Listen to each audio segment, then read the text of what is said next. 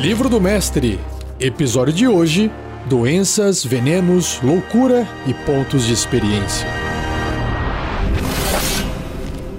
Regras do DD 5E. Uma produção RPG Next.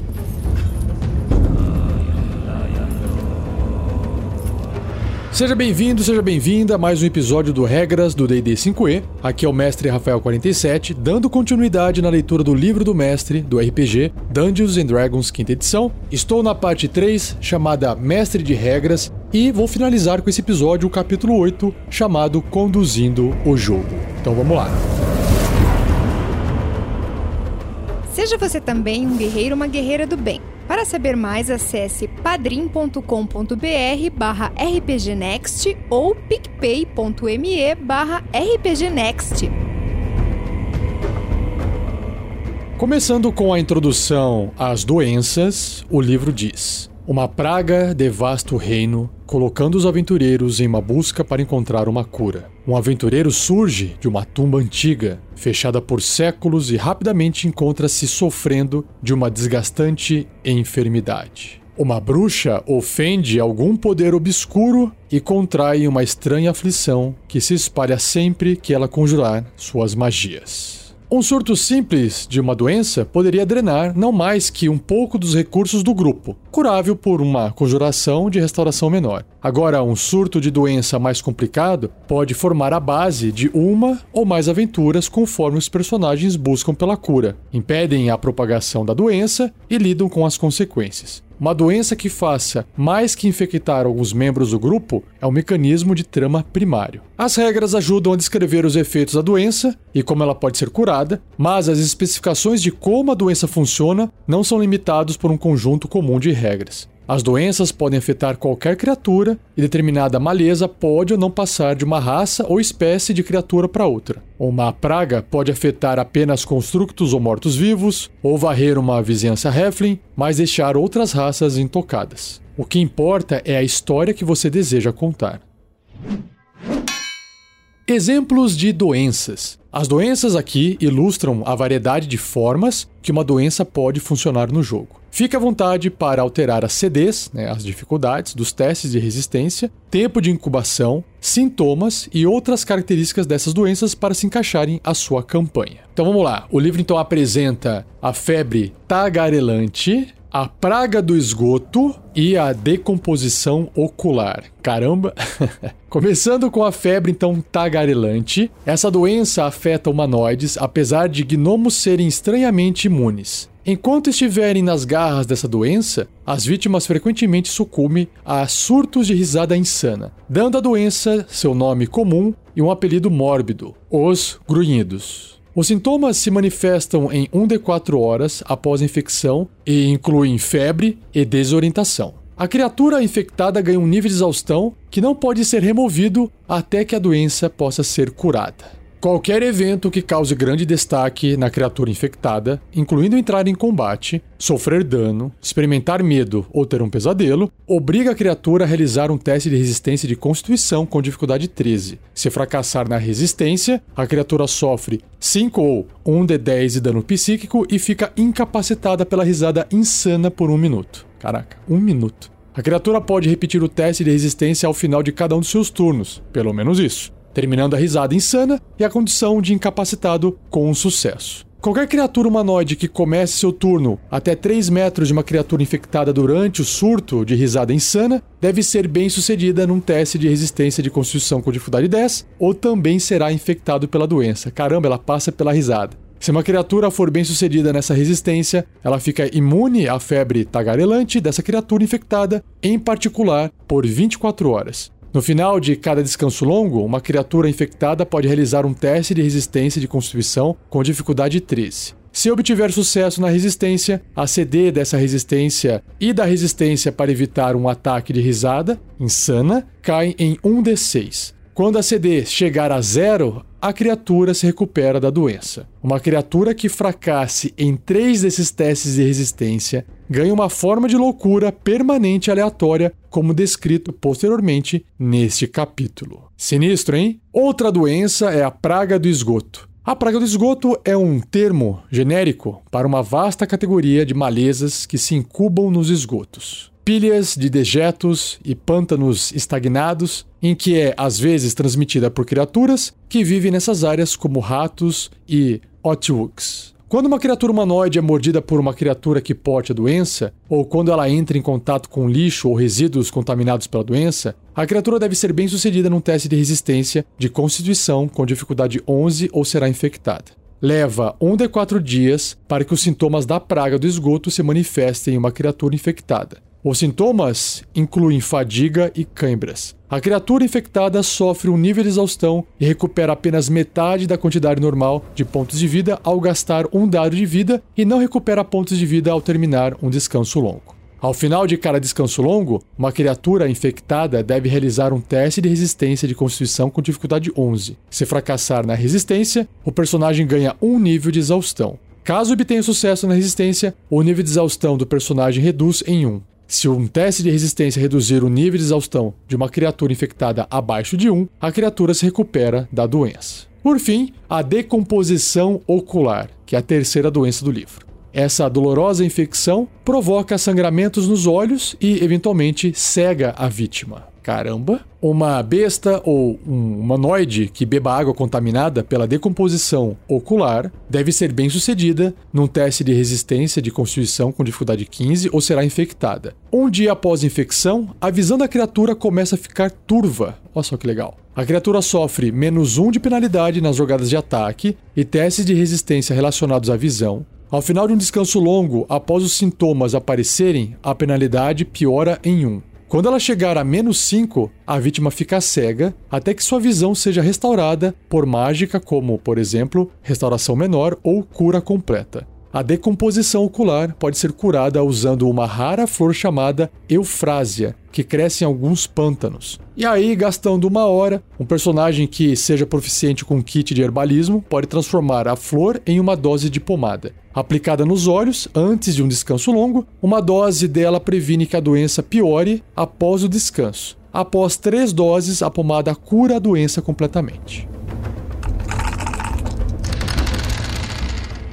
Venenos. Devido à sua natureza insidiosa e letal, venenos são ilegais na maioria das sociedades, mas são a ferramenta predileta entre assassinos, draws e outras criaturas malignas. Os venenos aparecem nos quatro seguintes tipos: contato, ferimento, inalação e ingestão.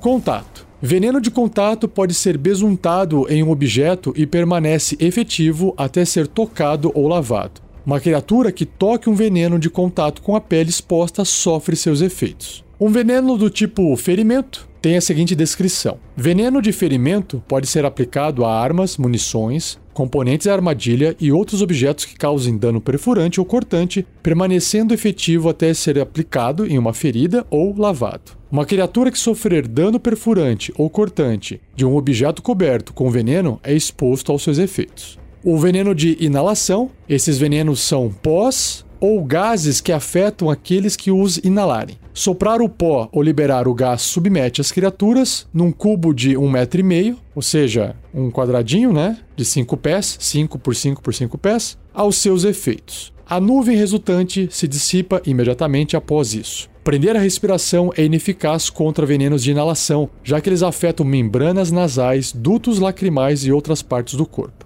E os venenos de ingestão. Uma criatura deve engolir uma dose completa de um veneno de ingestão para sofrer seus efeitos. A dose pode ser aplicada através de comida ou de um líquido. Você poderia decidir que uma dose parcial cause efeitos reduzidos, como conceder vantagem no teste de resistência ou causar apenas metade do dano em um fracasso na resistência.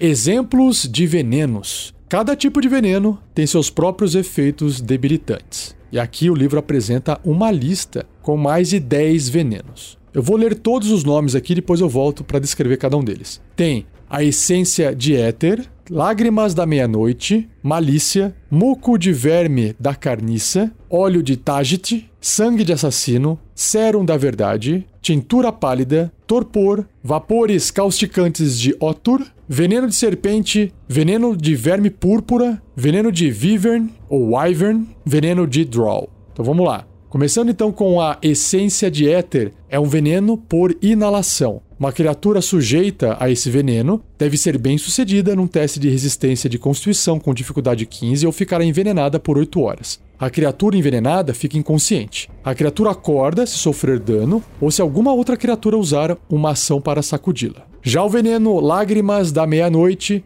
que é por ingestão, a criatura que ingerir esse veneno não sofre nenhum efeito até chegar à meia-noite. Olha só que conveniente. Se o veneno não tiver sido neutralizado antes disso, a criatura deve ser bem sucedida num teste de resistência de constituição com dificuldade 17 ou sofrer 31 ou 9d6 de dano de veneno, mas ela sofre metade disso se passar naquele teste. O veneno malícia é por inalação. Uma criatura sujeita a esse veneno deve ser bem sucedida num teste de resistência de constituição com dificuldade 15 ou ficará envenenada por uma hora. A criatura envenenada está cega. Muco de verme da carniça é por contato. Esse veneno deve ser extraído de um verme da carniça morto ou incapacitado. Uma criatura sujeita a esse veneno deve ser bem sucedida num teste de resistência de constituição com dificuldade 13 ou ficará envenenada por um minuto. A criatura envenenada fica paralisada. A criatura pode repetir o teste de resistência no final de cada um dos seus turnos, terminando o efeito sobre si com um sucesso. O óleo de Tajit,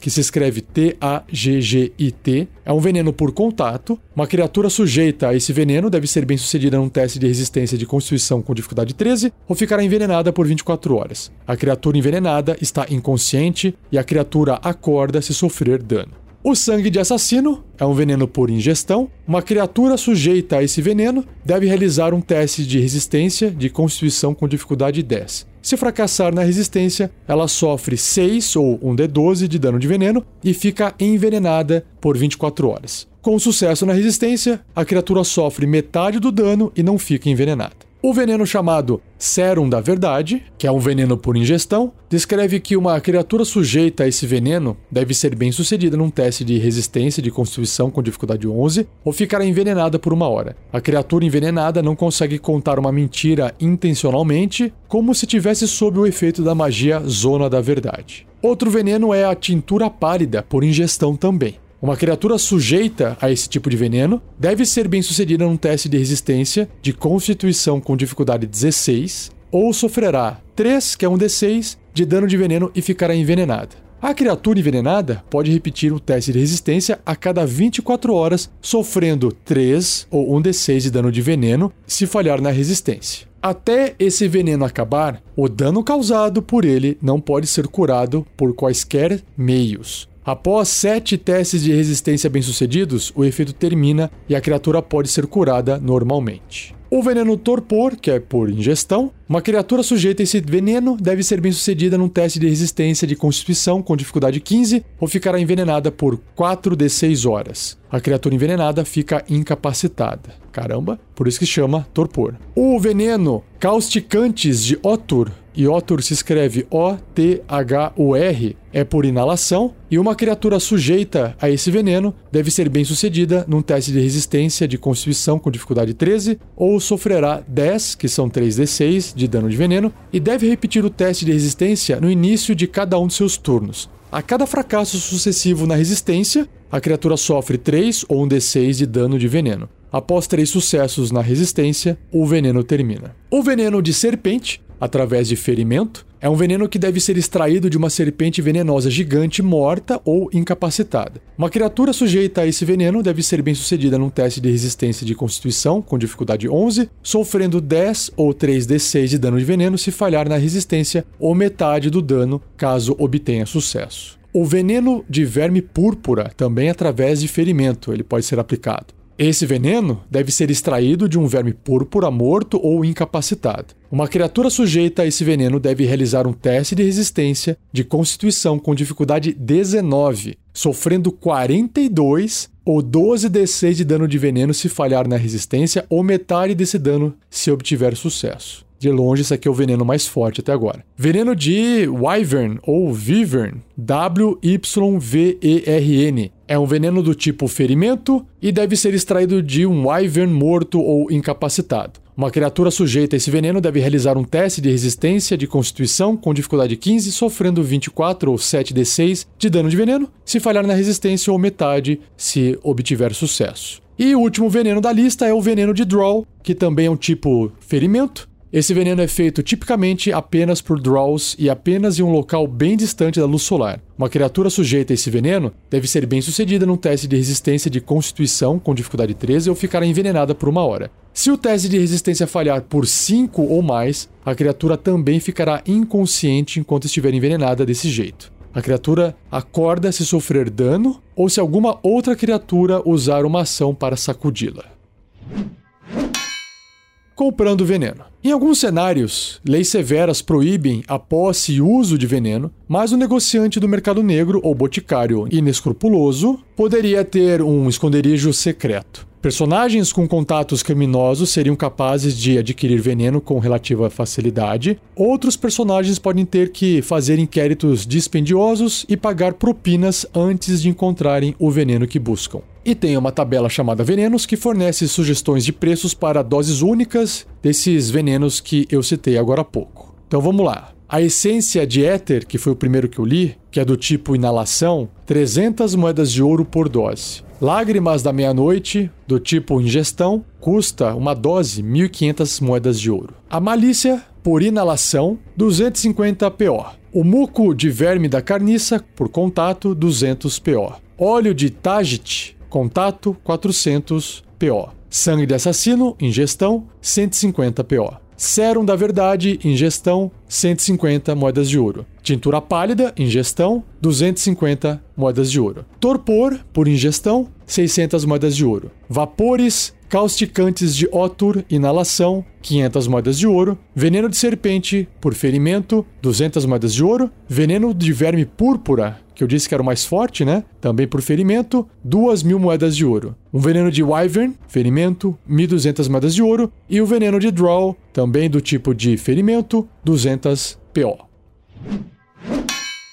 Criando e extraindo veneno. Durante o tempo livre entre aventuras, um personagem pode usar as regras de construção do livro do jogador para criar venenos básicos, se o personagem for proficiente com kit de venenos. Ao seu critério, o personagem pode criar outros tipos de veneno. Nem todos os ingredientes de veneno estão disponíveis para compra, e conseguir certos ingredientes pode formar a base de uma aventura completa. Um personagem pode, ao invés disso, tentar extrair o veneno de uma criatura peçonhenta, como uma serpente, um wyvern ou um verme da carniça. A criatura deve estar incapacitada ou morta, e a extração requer 1 de 6 minutos, seguido de um teste de inteligência natureza com dificuldade 20. E a proficiência com kit de venenos aplica-se a esse teste se o personagem não for proficiente em natureza. E aí, com o teste bem sucedido, o personagem extrai veneno suficiente para uma única dose. Se fracassar no teste, o personagem é incapaz de extrair qualquer veneno. Se o personagem fracassar por 5 ou mais, ele é afetado pelo veneno da criatura. Muito bacana. Então, tá aí as regras para venenos.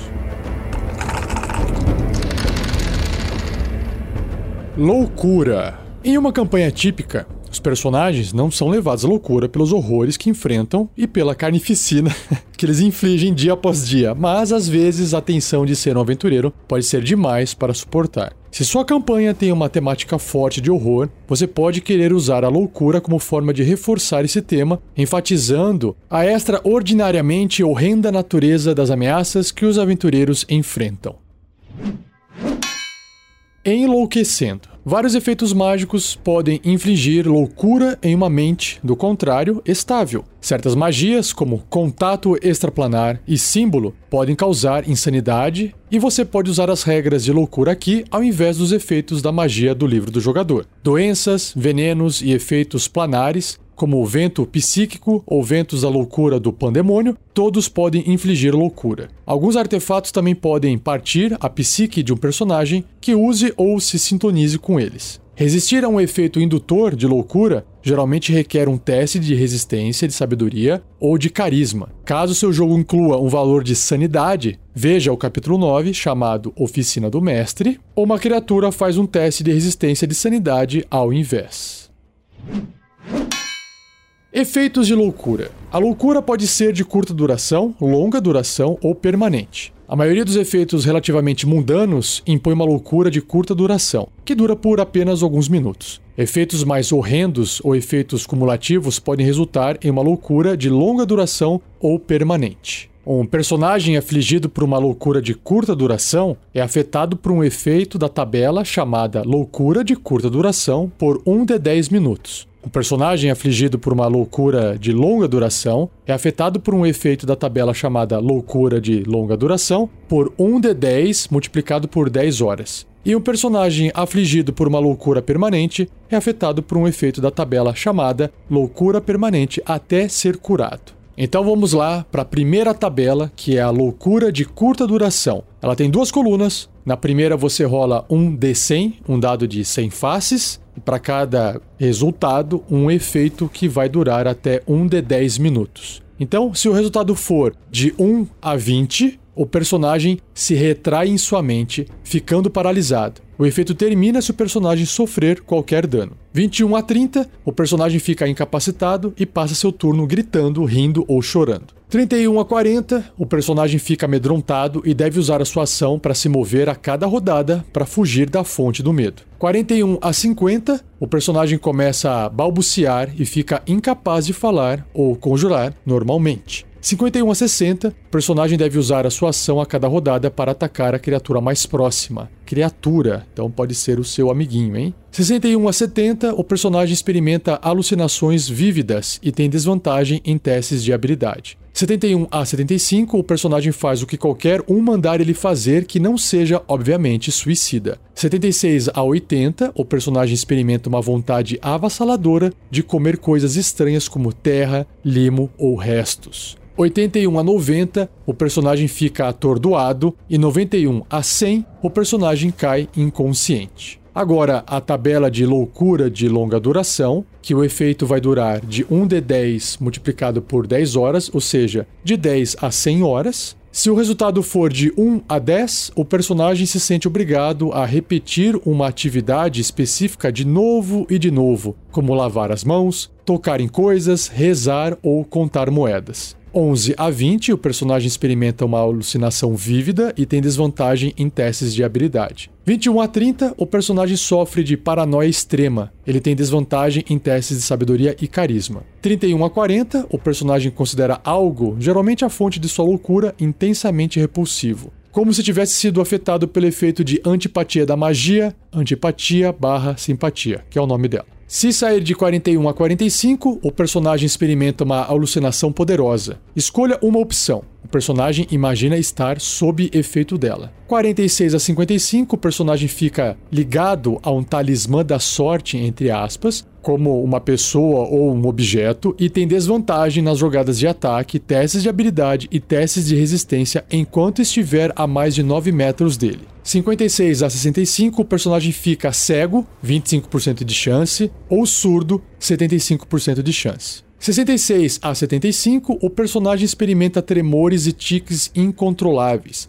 que impõem desvantagem em jogadas de ataque, testes de habilidade e testes de resistência que envolvam força ou destreza. 76 a 85, o personagem sofre de amnésia parcial. Ele sabe quem ele é e mantém seus traços raciais e características de classe, mas não reconhece outras pessoas ou lembra de qualquer coisa que tenha acontecido antes da loucura afetá-lo. 86 a 90, sempre que o personagem sofrer dano, ele deve ser bem sucedido num teste de resistência de sabedoria com dificuldade 15 ou será afetado como se tivesse fracassado no teste de resistência contra magia confusão, o efeito de confusão dura por um minuto. 91 a 95, o personagem perde a capacidade de falar, e 96 a 100, o personagem cai inconsciente e nenhuma quantidade de empurrões ou dano consegue acordá-lo. E a última tabela, a de loucura permanente, que vai acrescentar um defeito ao personagem até ele ser curado. Então você rola um D100. Se sair de 1 a 15, o defeito que ele tem é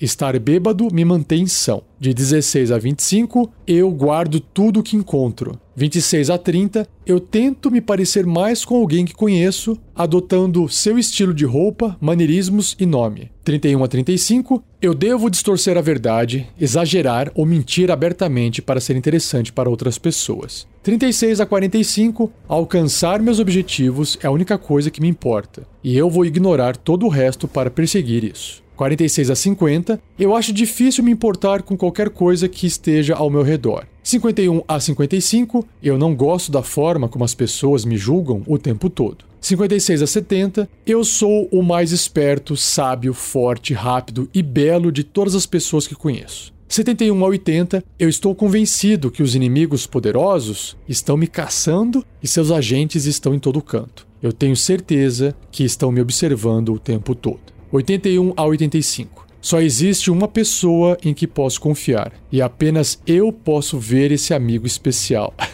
86 a 95, eu não consigo levar nada a sério. Quanto mais séria a situação, mais engraçada eu a considero. Pô, isso aqui é divertido, hein? E por fim, de 96 a 100, eu descobri que eu realmente adoro matar pessoas. Eita!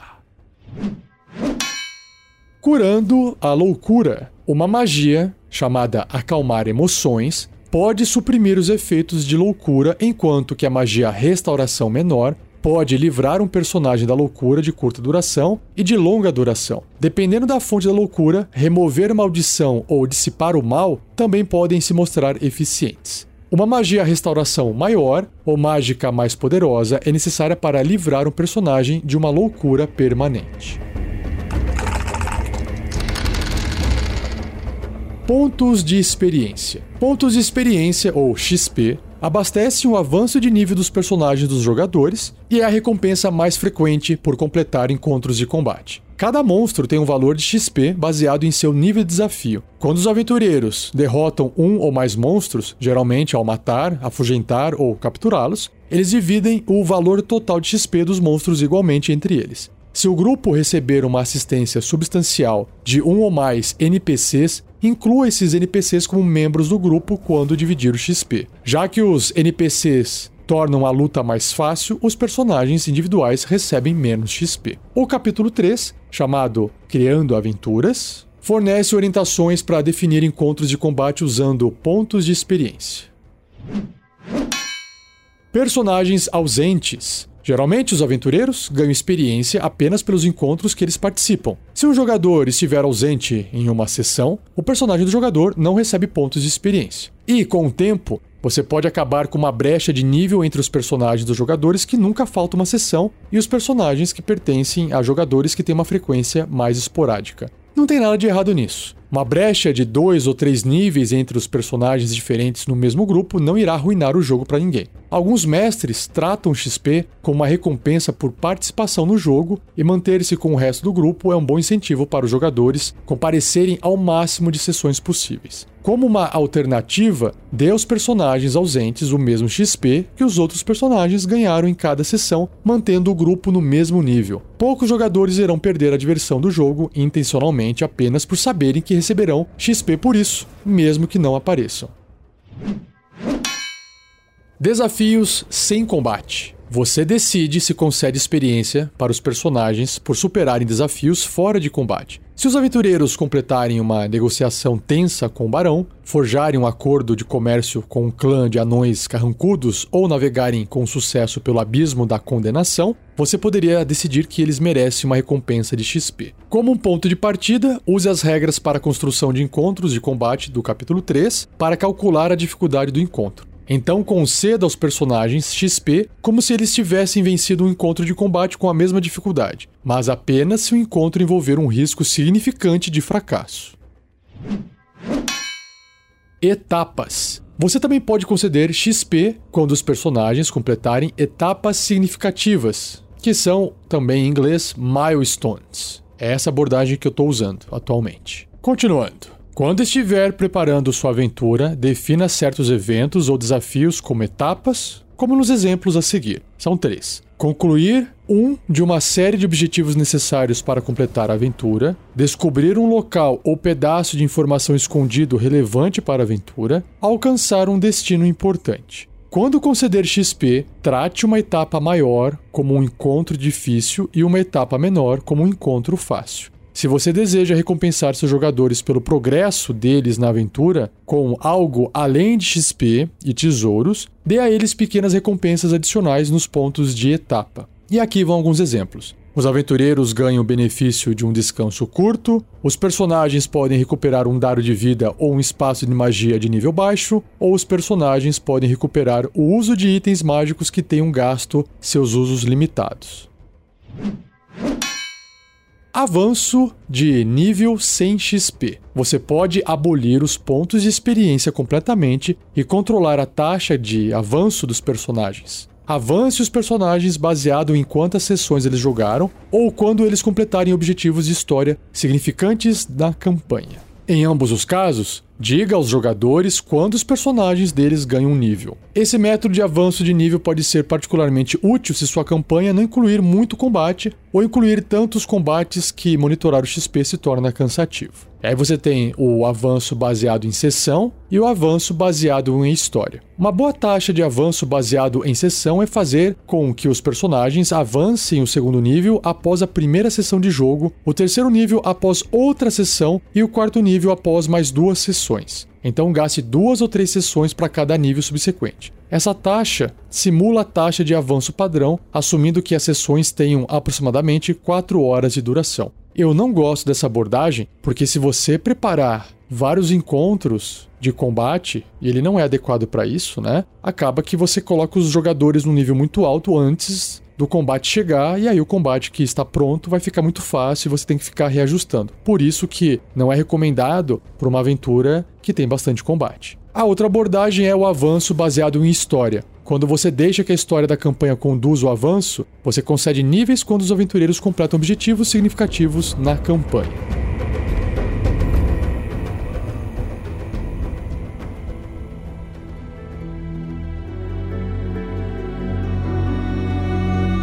E assim eu encerro mais um Regras do DD 5E. E eu também não encerrei apenas o episódio, mas encerrei o capítulo 8 chamado Conduzindo o Jogo. Não esqueça de compartilhar se você gostou, comente com os amigos e amigas, deixe um comentário, dê like, dê joinha, onde quer que você esteja. Agradeça ao Gleico, nosso editor, por mais uma edição fantástica. E se você ainda não tem uma cópia dos livros do jogador, livro dos monstros, livro do mestre, saiba que no post desse episódio tem links de afiliados na Amazon para você clicar, comprar uma cópia e a gente ganhar um percentual sem que isso fique mais caro para você. É a Amazon que paga um percentual da compra sua para nós. Belezinha? Então acesse o post desse episódio e verifique os links lá. E não perca o próximo episódio, onde eu vou começar a parte 3 do livro, chamada Mestre de Regras, e eu vou começar o capítulo 9, chamado Oficina do Mestre. Então é isso. Mais uma vez, muito obrigado, um abraço e até o próximo episódio.